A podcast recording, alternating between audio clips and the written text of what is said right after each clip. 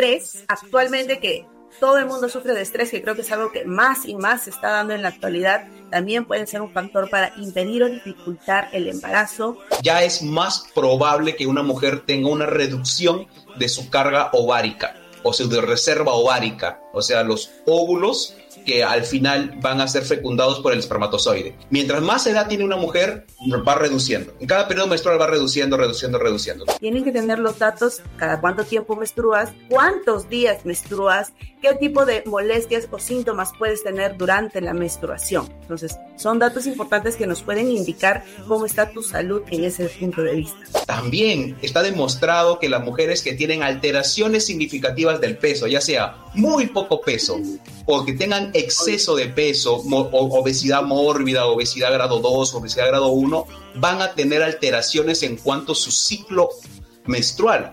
No es un secreto que mujeres que sean muy gorditas quizás vean la regla cada dos o tres meses, al igual que las mujeres que son muy delgadas. Entonces, obviamente aquí hay una alteración el cuidado de la salud es siempre una parte es del médico, pero la otra parte también es del paciente. Que la información en salud es muy importante para ayudar a prevenir o disminuir la probabilidad de que una persona tenga una complicación. Muchas de las cosas que vemos en los hospitales son prevenibles, tanto la aparición de algunas enfermedades como las complicaciones de las mismas. Necesitamos que el paciente tome acción en lo que es el cuidado de su propia salud. Hola a todos, ¿cómo están? Sean bienvenidos amigos a este nuevo episodio de nuestro video podcast Medicina Traducida, en donde compartimos casos que vemos nosotros en nuestro día a día, donde podemos sacar aprendizajes y algunas recomendaciones para poder mejorar el cuidado de nuestra salud. Yo soy la doctora Yanin Salcedo y me acompaña como siempre el doctor Ernesto Zavala. Hola Ernesto, ¿cómo estás? Hola Yanin, hola a todos. Le damos la bienvenida a este nuevo episodio de Medicina Traducida. Yanin, he tenido varios casos interesantes durante la semana, pero he decidido tocar uno que me pareció que de todos los casos era el que más sobresalía y que en el que quizás podíamos sacar muchos aprendizajes. Este es el caso de una paciente mujer de 38 años, quien tiene el antecedente de artritis reumatoide ya de larga data. Ella tiene 15 años con la enfermedad y ha visitado a varios médicos a lo largo de estos 15 años debido a que no se lograba controlar adecuadamente su enfermedad. Entonces ella cuando llega a la consulta viene por una segunda, tercera o quinta opinión porque no había logrado un éxito en cuanto al tratamiento de la artritis reumatoide. Ella me comenta que tiene 38 años y que en los últimos 15 años no ha logrado un control adecuado. Le han dado diferentes tipos de tratamientos, le han dado metrotexate, lefronomida, una serie de inmunosupresores, ¿bien? Que se manejan normalmente en reumatología y que no había habido respuesta favorable a ninguno de estos medicamentos, es decir, a los medicamentos de primera y segunda línea. Luego de haber hecho el análisis de todo el caso de la paciente, ver su historia clínica, sus resultados laboratorios, llegué a la conclusión de que esta paciente era candidata de recibir la denominada terapia biológica, que es una terapia, digamos, especial, digamos eso nomás, que es una terapia especial que se le da a los pacientes con artritis reumatoide, al igual que a pacientes con enfermedades autoinmunes. La paciente estaba de acuerdo mientras yo le explicaba sobre los beneficios, las reacciones adversas que se pueden dar, los cuidados que se tiene que dar. Ella me dijo, doctor, estoy de acuerdo con todo, solamente le quiero comentar algo. Yo tengo 38 años y desde hace 5 años estoy intentando salir embarazada, pero no lo he logrado. Ya llevo 5 años en relación con un médico especialista en infertilidad. 5 años ya llevo, pese al tratamiento, a los cuidados, a los estudios, no logro salir embarazada. Entonces, lo que le quiero pedir es que el medicamento que me va a indicar sea un medicamento que no interrumpa mi deseo de salir embarazada. Entonces, eso me pareció interesante. Sí, sí, sí se puede hacer solamente que hay que dimensionarlo desde el punto de vista del especialista de reumatología o esto también se ha aplicado para cualquier tipo de especialista, ojo. Normalmente nosotros tenemos un arsenal de medicamentos para poder combatir una enfermedad, infecciones, etc. Digamos que ese arsenal sea el 100%. Cuando una mujer está embarazada, ese arsenal se reduce a un 5%, o sea, quedan un 5% de medicamentos que son compatibles con el embarazo, o sea, que se pueden dar en el contexto de un embarazo o en el contexto de alguien que quiere salir embarazada, ¿no? Obviamente. Entonces, eh, en el caso de esta paciente y en el caso puntual de la tita reumatoide, quizás este número es un poquito más pequeño, hablamos de un 3% o un 4% del arsenal que se pueden dar durante el contexto del el deseo gestacional o del embarazo. Afortunadamente para esta paciente sí hay un medicamento que es el certolizumab Pegol, que es una, un medicamento biológico que es compatible con el embarazo. O sea, se puede dar a mujeres que deseen salir embarazadas o mujeres que ya estén gestando. Entonces, ese fue el medicamento que le dimos, pero a mí lo que me quizás me, me llamó más la atención era este deseo gestacional. La paciente ya tenía cinco años, amigos, cinco años intentando salir embarazada, en, llevando tratamiento ya con un médico especialista en infertilidad y lamentablemente hasta la fecha aún no ha logrado su deseo de salir embarazada. Mira, qué curioso. Definitivamente, como mencionas, es algo que muchos pacientes no nos lo dicen, ¿no? Que vienen fármacos y no tampoco a veces no preguntamos, ¿no? Si quieren o no salir eh, gestando, especialmente las mujeres, ¿no? Entonces, creo que vamos a comenzar desmenuzando el caso de Apopos. Entonces, primero, para ponernos en contexto, creo que hay que entender que cómo se define la infertilidad. Entonces, para ello, las guías nos dicen que vamos a tener un punto de corte con respecto a la edad. Para las mujeres menores de 35 años, la infertilidad se va a definir por el impedimento o el no salir embarazada por un periodo de 12 meses sin métodos anticonceptivos, sin ningún tipo de protección.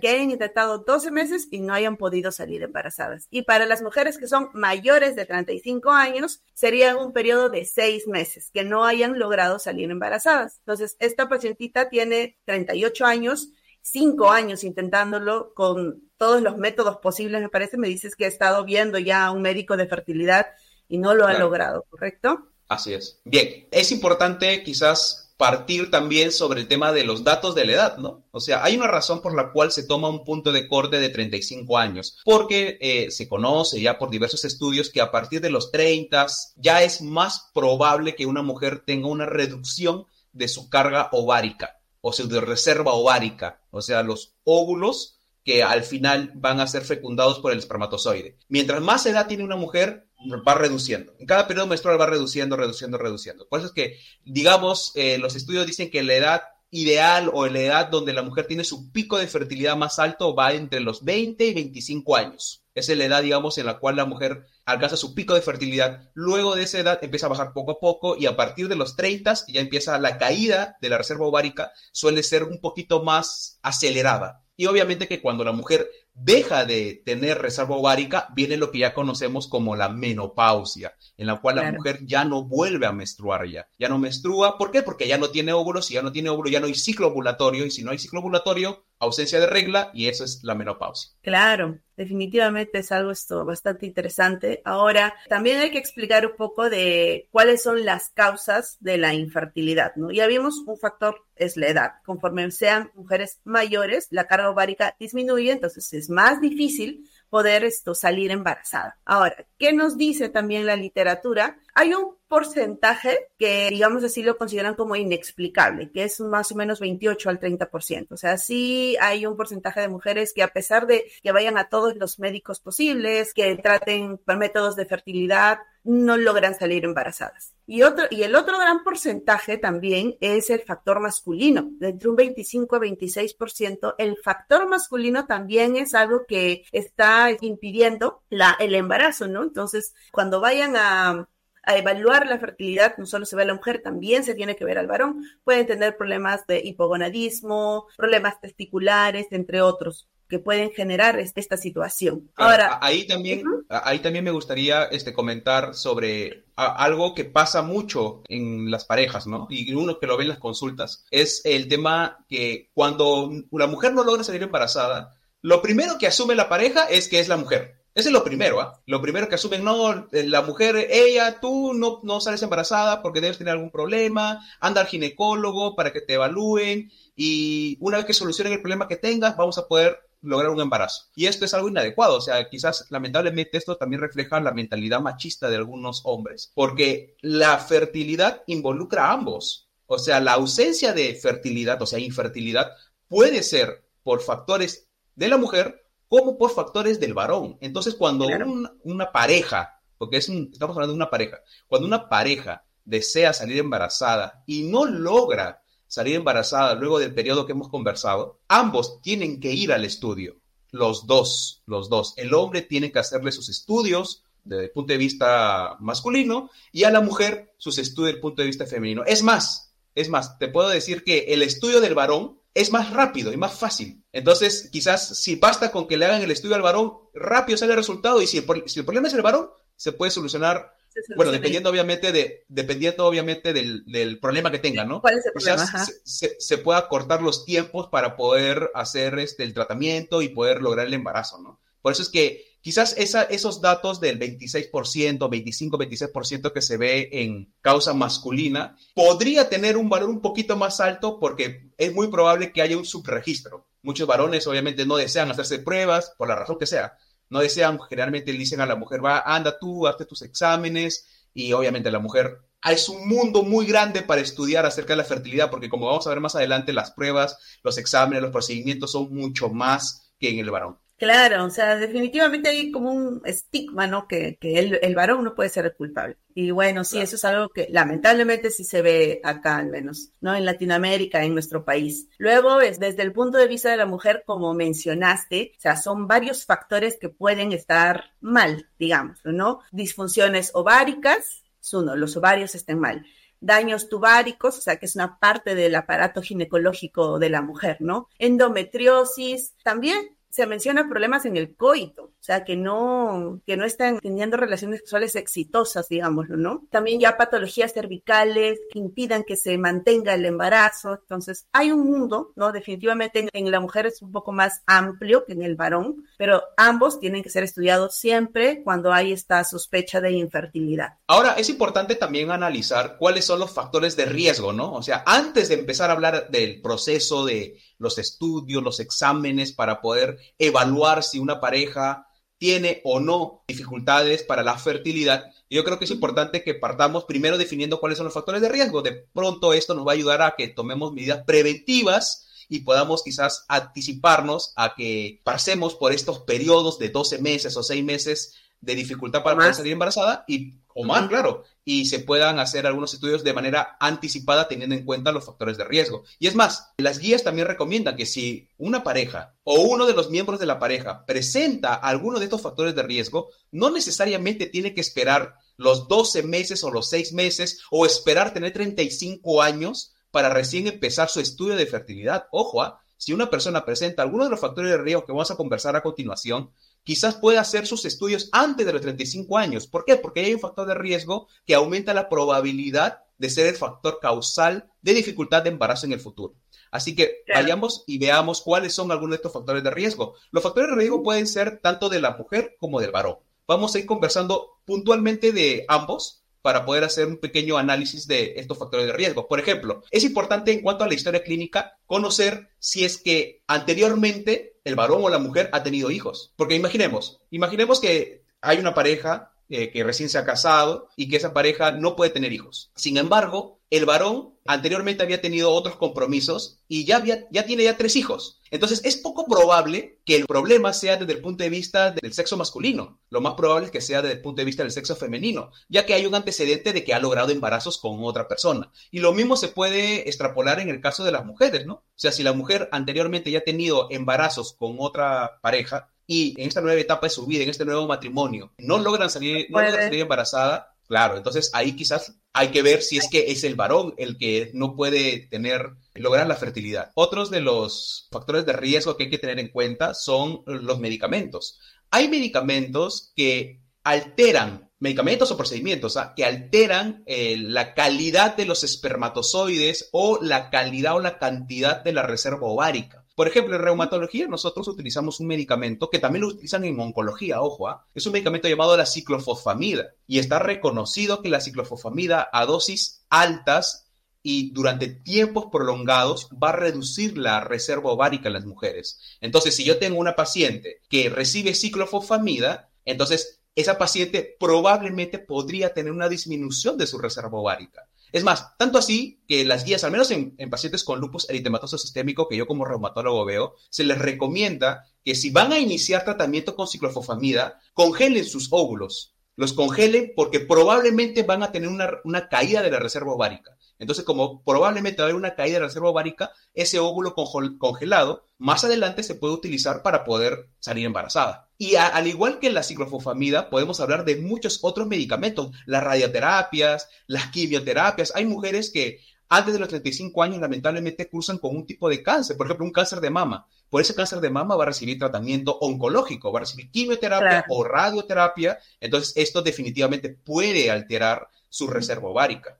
Ahora, también ahí mencionar Hemos mencionado historias, medicamentos. También otro factor que mucha gente piensa que no es esto, es los estilos de vida, el fumar, tomar mucho alcohol, Incluso la obesidad también pueden ser factores para dificultar el embarazo, hacer lo que demore más, el uso de algunas drogas también. Entonces, esto es algo que también se tiene que estudiar. Y obviamente, si tú, ya seas mujer o varón, deseas tener un hijo, hay que en la pareja, si tú no tienes alguno de esos factores, en tu pareja también hay que preguntar, fumas, tomas, o hay que ir cambiando estos hábitos para poder apoyar a que sí salga el embarazo exitoso, ¿no? También es importante mencionar algunas conductas que se pueden dar durante el acto sexual. Por ejemplo, el uso de ciertos lubricantes durante el acto, durante el coito, ¿no? Durante la relación sexual, podrían ser tóxicos para los espermatozoides, podría tener un rol espermaticida. Entonces, si esto, este lubricante mata a los espermatozoides, obviamente no va a poder ser factible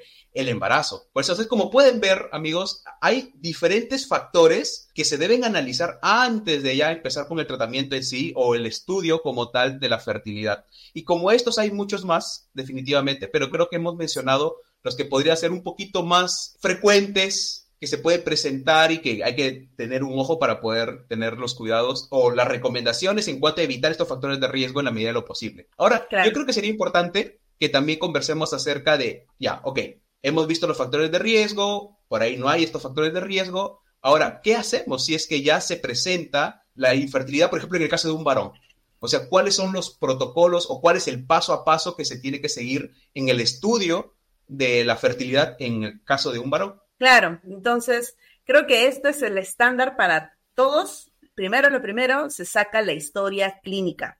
Tenemos que sacar esto, todos los antecedentes del paciente, antecedentes patológicos, si sufre de alguna enfermedad sistémica, si está consumiendo algún tipo de fármaco, por qué lo está tomando, ¿no? Tampoco es solo suspender fármacos, no hay que ver, hay que ver por qué, tal vez es necesario. Luego están los antecedentes de hábitos nocivos, alcohol, drogas, cigarro, que es lo más común que siempre preguntamos. Luego también es el historial de infecciones, ¿no? El haber tenido infecciones, en este caso, bueno, masculinas, orquiditis, orquipedidimitis, infecciones de transmisión sexual también, infecciones del tracto urinario, las, las infecciones urinarias, prostatitis, en el caso de los varones, ¿no? También pueden haber, eh, generar algún impedimento para poder tener éxito, ¿no? Con el embarazo antecedentes quirúrgicos, procedimientos quirúrgicos que puedan haber afectado de alguna manera la zona pélvica, y que tal vez están generando ahí el problema. Y esa es la historia completa. Entonces, lo primero que sacamos es el historial del varón. Importante también, quizás para poder dimensionar un poco mejor,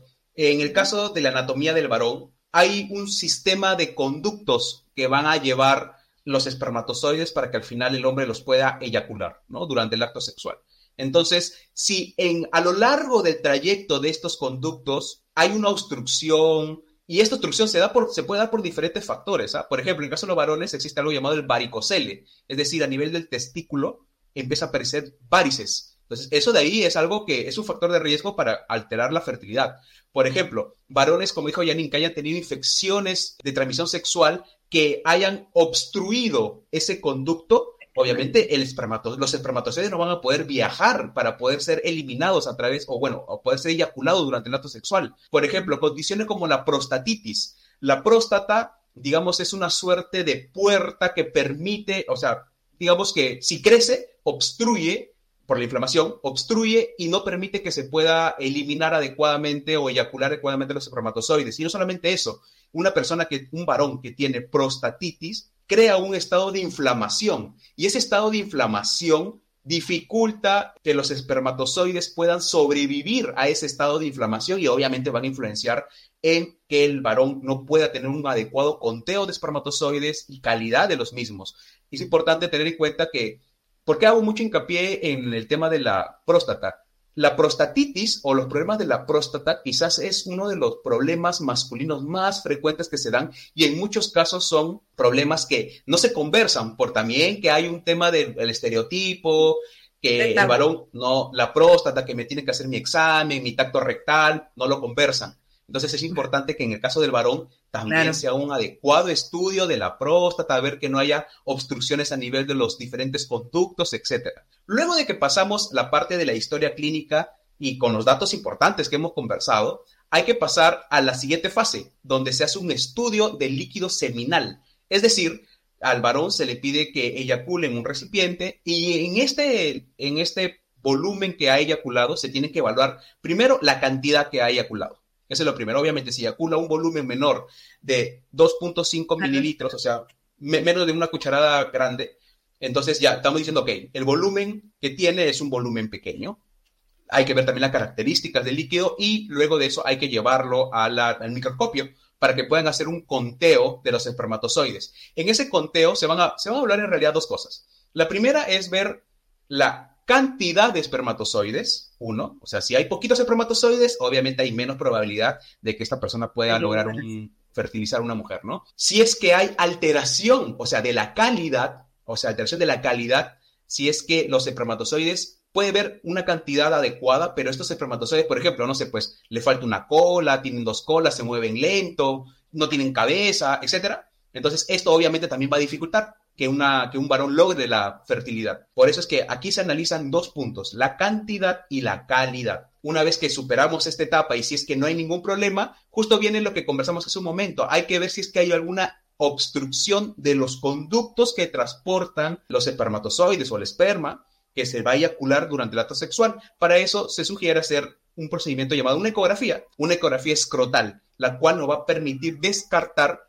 causas obstructivas que estén dificultando la correcta eliminación de los espermatozoides. Y ahí, obviamente, en esta ecografía escrotal también se puede ahondar en otros tipos de estudios, por ejemplo, un estudio de una, ecografía de la próstata para ver si es que hay un proceso inflamatorio a nivel de la próstata, etcétera, etcétera. Como podemos ver en el estudio del varón, hay pasos concretos para poder determinar si es que hay una alteración tanto a nivel del líquido espermático en el semen, para poder ver la cantidad y la calidad de espermatozoides, como en la parte anatómica mediante la ecografía escrotal para poder ver si es que hay alguna obstrucción a lo largo del conducto que va a transportar los espermatozoides para que finalmente sean eyaculados durante el acto sexual. Esto pasa en el varón. Ahora, ¿qué es lo que pasa en una mujer? Cuéntanos, Janine, ¿qué has visto en cuanto a los diferentes estudios y revisiones que has hecho? Claro, a ver, en el caso de la mujer, el estudio sí definitivamente es más largo, es un poco más tedioso, por lo que se tienen que ver muchos más factores, ¿ya? La primera parte es muy similar a la del varón, es del historial, ¿no? Su historia clínica, antecedentes patológicos de alguna enfermedad, antecedentes de consumo de algún tipo de fármaco por algún motivo, eso también tenemos que sacar. Al igual que el varón, antecedentes de procesos infecciosos. Eso también es importante. Ahora, en el caso de las mujeres, no son solo las infecciones urinarias o infecciones de transmisión sexual, sino también infecciones del aparato ginecológico. Acá tenemos las famosas EPIs, la enfermedad inflamatoria pélvica, ¿no? Eso también puede generarnos más adelante o de haber tenido varios episodios problemas para poder tener un embarazo. Otro factor, antecedentes familiares, ¿no? Es algo que también preguntamos, pacientes con antecedentes familiares, hay ahí un factor de riesgo, entonces tenemos que tenerlo en cuenta. Y esto luego es el estilo de vida, los hábitos nocivos, cigarro, alcohol, drogas, el estrés, actualmente que todo el mundo sufre de estrés, que creo que es algo que más y más se está dando en la actualidad, también puede ser un factor para impedir o dificultar el embarazo, problemas con el peso, sobrepeso o también las mujeres que son muy, muy, muy delgadas pueden tener dificultad para ello. Quizás ahí hacer hincapié en y explicar, ¿no? O sea, ¿por qué esto es un factor de riesgo? Las infecciones a nivel del útero, o sea, la enfermedad pélvica inflamatoria, lo que ocasiona es que cuando estas se dan a repetición, pueden obstruir, hacer que se peguen las denominadas tropas de falopio. El útero es como si fuera una T, amigos, como una T. Entonces, imagínense que las patitas que salen por los costados de la T, esas se cierran porque constantemente ha habido infecciones uterinas entonces, al cerrarse van a obstruir el paso de los espermatozoides. El espermatozoide no va a poder llegar, ni tampoco el óvulo va a poder llegar a, la cavidad central, ¿no? Entonces, esa es la explicación de por qué hay que tener cuidado con las infecciones. En el caso del peso, también está demostrado que las mujeres que tienen alteraciones significativas del peso, ya sea muy poco peso o que tengan exceso de peso, obesidad mórbida, obesidad grado 2, obesidad grado 1, van a tener alteraciones en cuanto a su ciclo menstrual.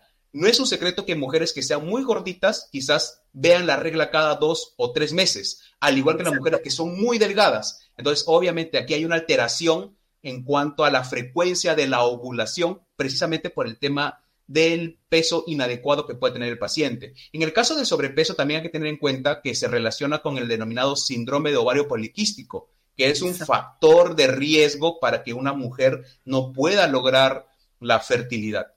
Exacto, justo lo que mencionas, ¿no? Un análisis también que se pregunta mucho es cómo son las menstruaciones, o sea, cómo es tu ciclo menstrual. Es cada 28 o 30 días, que es lo normal o lo más usual, ¿no? Se prolonga cada dos o tres meses o no lo ves durante mucho tiempo. Eso puede ser un factor definitivamente de por qué no tienes dificultades para salir embarazada. Ahora, este es un dato que se menciona, ¿no? Los días previos a la menstruación. Si tienes síntomas como dolores en los senos, hinchazón, dolores a nivel pélvico, generalmente es porque sí se está haciendo la ovulación, entonces, es como, digamos así, un factor que dice, sí, está teniendo una menstruación y está eh, ovulando, porque recuerden que no siempre en todas las menstruaciones significa que estás ovulando, que está saliendo un óvulo. Entonces, eso es un factor que también se pregunta. Es importante tener por eso a las mujeres se les dice, tienen que tener los datos, cada cuánto tiempo menstruas, cuántos días menstruas, qué tipo de molestias o síntomas puedes tener durante la menstruación. Entonces, son datos importantes que nos pueden indicar cómo está tu salud en ese punto de vista. Bien, es importante también comentar que en el, dentro del protocolo de estudio de fertilidad de la mujer también hay que hacer dosaje de hormonas. Y estas son las hormonas que precisamente intervienen en el proceso de la ovulación y en el proceso de la fertilidad de la mujer. Hay hormonas que actúan directamente y hay hormonas que actúan de manera indirecta o que pueden influenciar en el correcto funcionamiento del estado de fertilidad de una mujer. Por ejemplo, hay unas hormonas llamadas la FSH y la LH. La FSH es la denominada hormona folículo estimulante y la LH es la hormona leutinizante. Estas hormonas tienen un rol muy importante en el proceso de la ovulación o de los ciclos menstruales en la mujer.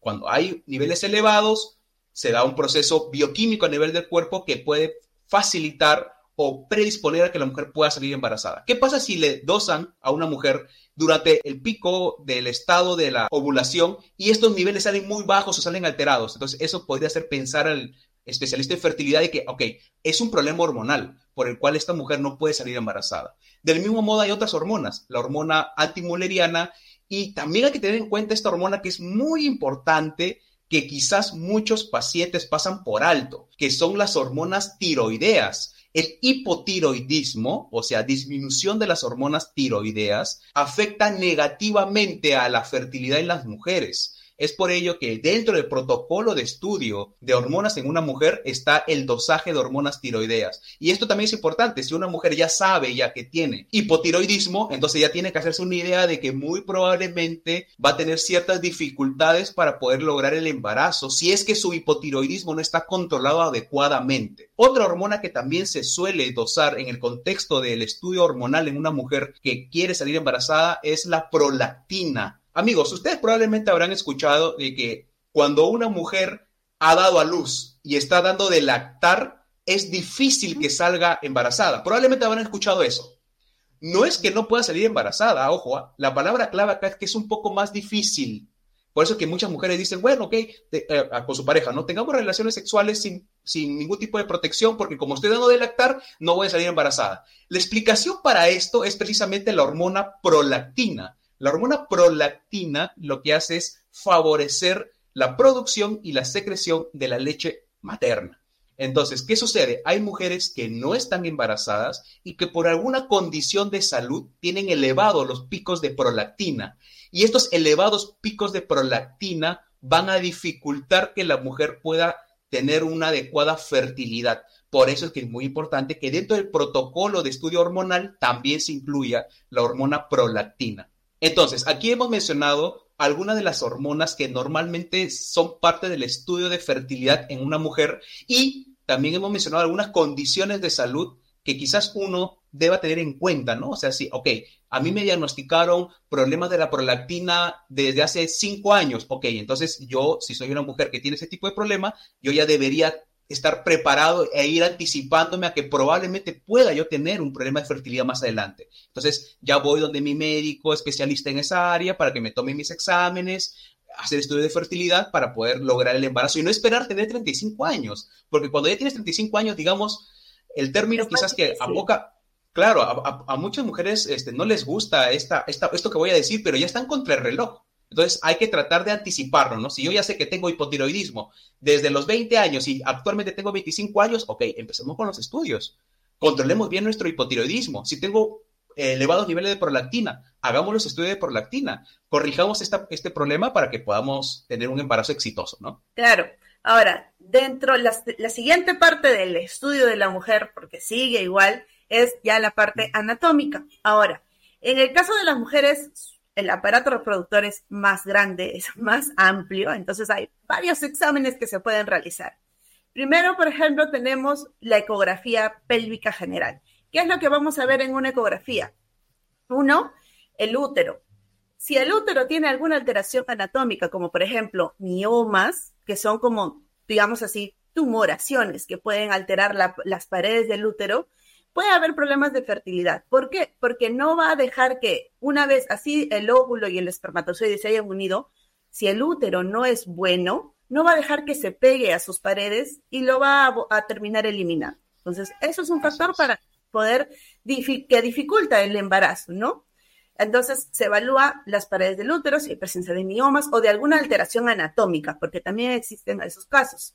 Luego se ve los óvulos. Como mencionó muy bien Ernesto, el síndrome de ovario poliquístico, ese también es un factor que dificulta el embarazo.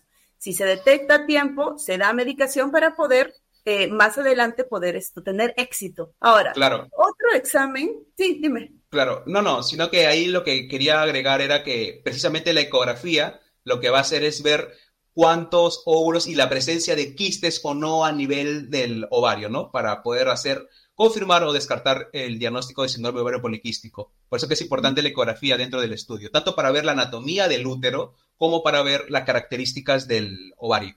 De los óvulos, exacto. Ahora, el siguiente paso ya es una ecografía que se llama histerosalpingografía. Entonces, ¿qué es lo que nos va a permitir ver este tipo de examen? Es ya ver la naturaleza, la anatomía de las trompas de falopio, que son justo el camino que va a unir entre el, el ovario y el útero. Entonces, si este camino, que es por donde va a pasar los, van a pasar los óvulos, está alterado de alguna manera, obstruido de alguna manera, va a impedir el embarazo.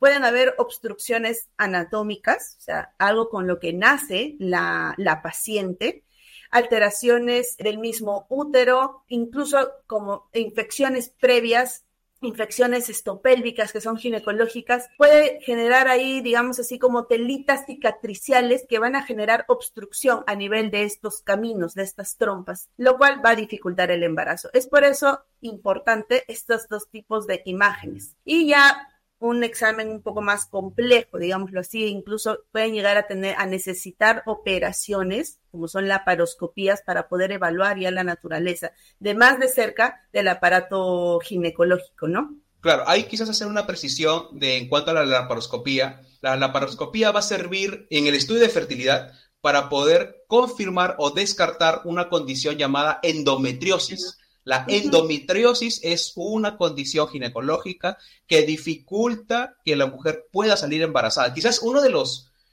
signos, o bueno, hallazgos que se pueden ver en el contexto de una endometriosis es que la mujer no puede salir embarazada. Entonces, ¿qué es lo que se tiene que hacer? Una laparoscopía, pero ahí se tiene que dar una sustancia especial.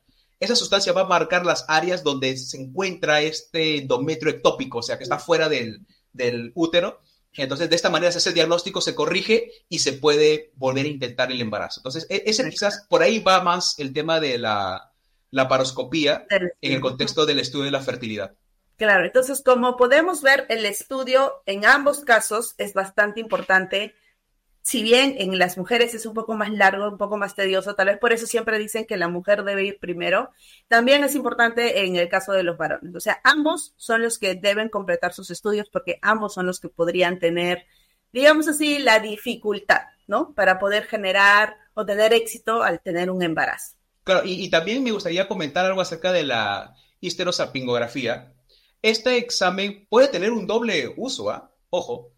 Eh, el primer uso obviamente es para poder diagnosticar si es que hay obstrucciones a nivel de las trompas. Esa es, esa es la, la, primera y quizás es la indicación más importante.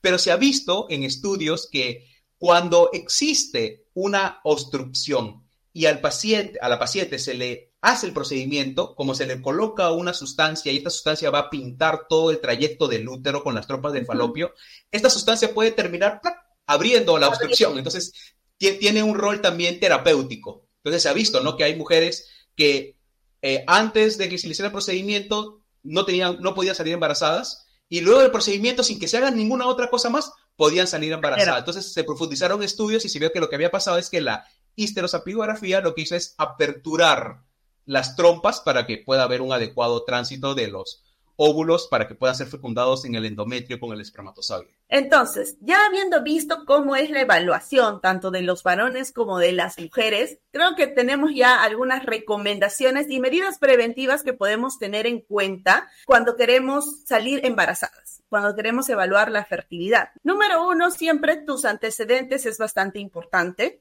el haber tenido antecedentes familiares, el tener, el haber tenido infecciones urinarias o infecciones pélvicas a repetición, son factores de riesgo que podrían generar dificultad en el embarazo. Si tienes alguno de estos factores, ir a revisarte con médico ginecólogo eh, o médicos en la fertilidad para que te puedan apoyar, ¿no? Como mencionamos antes, no hay que esperar un año, dos años, cinco años, estar intentando y no poder para después recién ir al médico cuando si ya tenemos conocimiento de algunos factores de riesgo que presentamos, ir desde ya el inicio a los médicos para que nos puedan evaluar. Bien, al igual que los procesos infecciosos, también hay que tener en cuenta los otros antecedentes, ¿no? Por ejemplo, personas que tengan hipotiroidismo, que tengan problemas con la hormona prolactina, personas que sean fumadoras, que consuman alcohol. Quizás hay algunos hábitos que se pueden corregir. Entonces, si podemos corregir esos hábitos, eliminarlos, excelente. Hay algunas condiciones de salud que sí necesitan la intervención de un médico, como por ejemplo la corrección